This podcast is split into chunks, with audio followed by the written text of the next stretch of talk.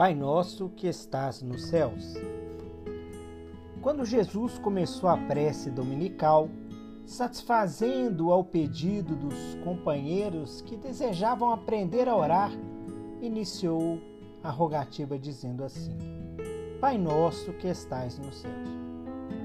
O mestre queria dizer-nos que Deus, acima de tudo, é nosso Pai, Criador dos homens, das estrelas e das flores Senhor dos céus e da terra.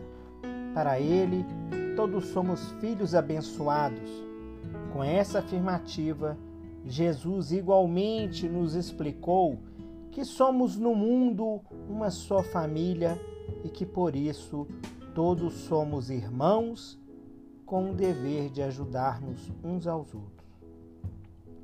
Ele próprio, a fim de instruir-nos, Viveu a fraternidade pura, auxiliando os homens felizes e infelizes, os necessitados e doentes, mostrando-nos o verdadeiro caminho da perfeição e da paz.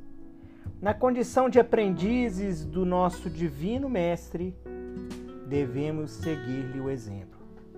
Se sentirmos Deus como nosso Pai, reconheceremos que os nossos irmãos se encontram em toda parte e estaremos dispostos a ajudá-los, a fim de sermos ajudados mais cedo ou mais tarde. A vida só será realmente bela e gloriosa na terra quando pudermos aceitar por nossa grande família a humanidade inteira. Mei Mei.